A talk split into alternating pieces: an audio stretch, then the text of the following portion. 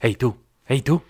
Por fin se termina tu turno de trabajo. Hola, ¿cómo estás? Nos encontramos en el mes de abril, el mes de la Semana Santa, pero también del aniversario del Titanic.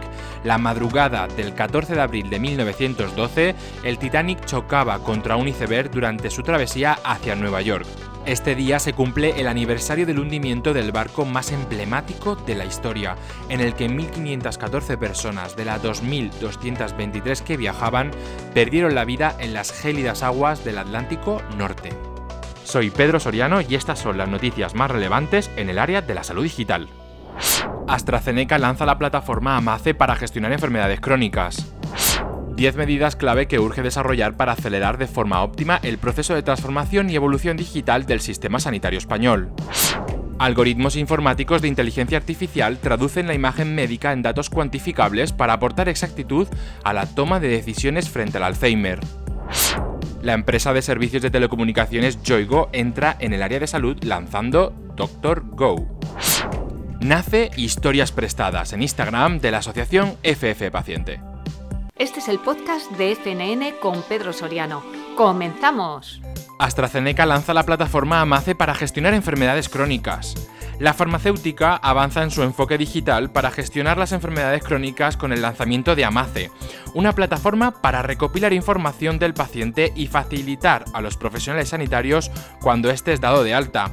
La vicepresidenta de AstraZeneca, Karan Arora, hacía unas declaraciones en el periódico Med City News afirmando que será de gran ayuda para hacer seguimiento de pacientes con enfermedades crónicas. 10 medidas claves que urgen desarrollar para acelerar de forma óptima el proceso de transformación y evolución digital del sistema sanitario español. Un grupo multidisciplinar de expertos recientemente constituido en el seno de la Fundación Instituto para la Mejora de la Asistencia Sanitaria, la Fundación IMAS, han generado un decálogo con las propuestas de digitalización en salud que tendrían que seguir nuestro Sistema Nacional de Salud. Cabe destacar que en ese grupo multidisciplinar estaba la plataforma de organizaciones de pacientes y que personalmente destaco el punto número 6, el cual yo defiendo profundamente y al que apoyo. Los pacientes, ciudadanos y profesionales deben ser involucrados en el codiseño de proyectos de transformación digital, identificando cómo mejora la experiencia y calidad de la asistencia sanitaria. Efectivamente, los pacientes tienen voz y voto en la transformación digital y tenemos que contar con ellos. Algoritmos informáticos de inteligencia artificial traducen la imagen médica en datos cuantificables para aportar exactitud a la toma de decisiones frente al Alzheimer. El Alzheimer es en la actualidad la enfermedad neurodegenerativa que más prevalece en nuestro país, afectando a unas 900.000 personas de las que se suman unos 40.000 nuevos diagnósticos al año. Sigue siendo una de las patologías más difíciles de diagnosticar de forma precoz y puede adelantar incluso y confundirse con otro tipo de demencias el doctor Edward Riera, responsable de medicina nuclear, ha presentado en la 25 edición de la Semana Mundial del Cerebro la importancia de determinar el grado de atrofia cerebral, el tipo de neurodegeneración y los depósitos de sustancia amiloide, además de informaciones clave de los biomarcadores en pruebas de imagen. La inteligencia artificial sin duda va a ayudar a mejorar el diagnóstico y tratamiento de las personas que conviven con Alzheimer. La empresa de servicios de telecomunicaciones Joigo entra en el área de salud lanzando Doctor Go. El producto ha sido desarrollado junto a Quirón Salud como experto en salud y Meeting Doctors como socio tecnológico. Se trata de una alternativa de atención médica sin esperas, sin necesidad de contratar un seguro privado completo y aprovecha las ventajas de la tecnología móvil. También permitirá ahorrar tiempo en desplazamientos innecesarios y acceder a atención médica de calidad desde el propio domicilio del cliente. Un servicio con un coste inicial de 6 euros y descuentos en pruebas diagnósticas.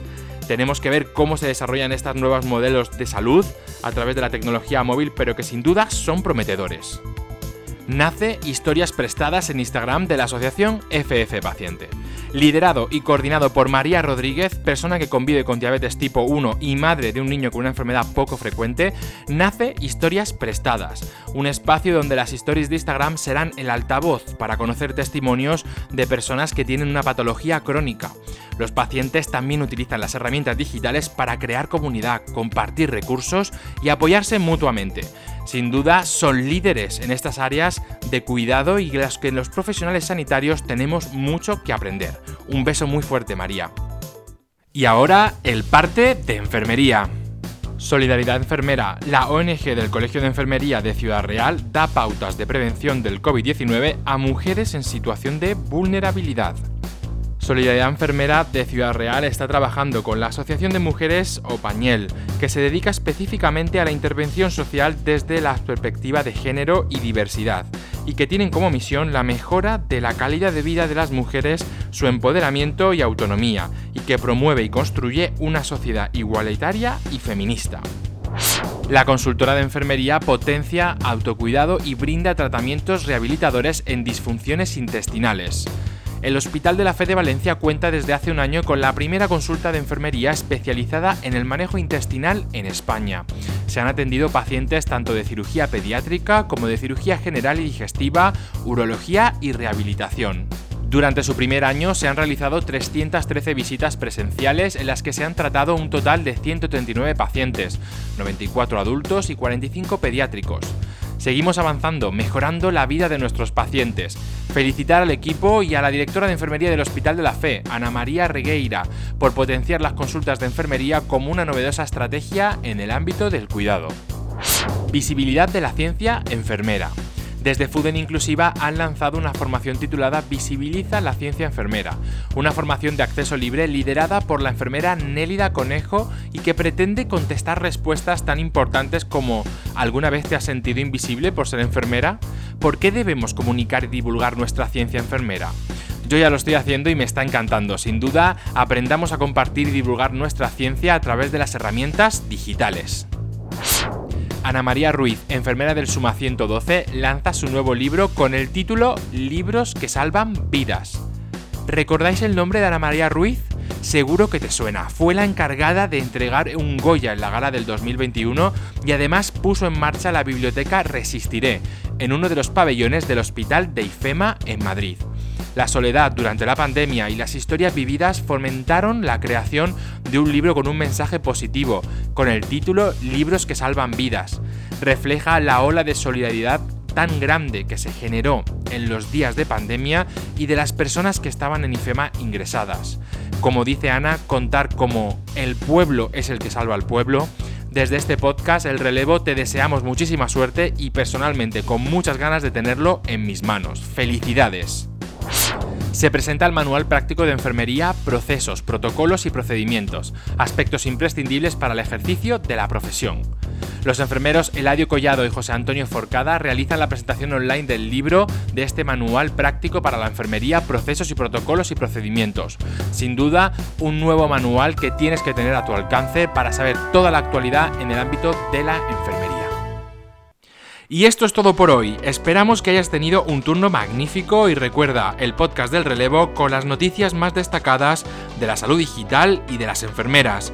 Nos vemos muy pronto aquí en el podcast del relevo de FNN con Pedro Soriano. Hasta pronto.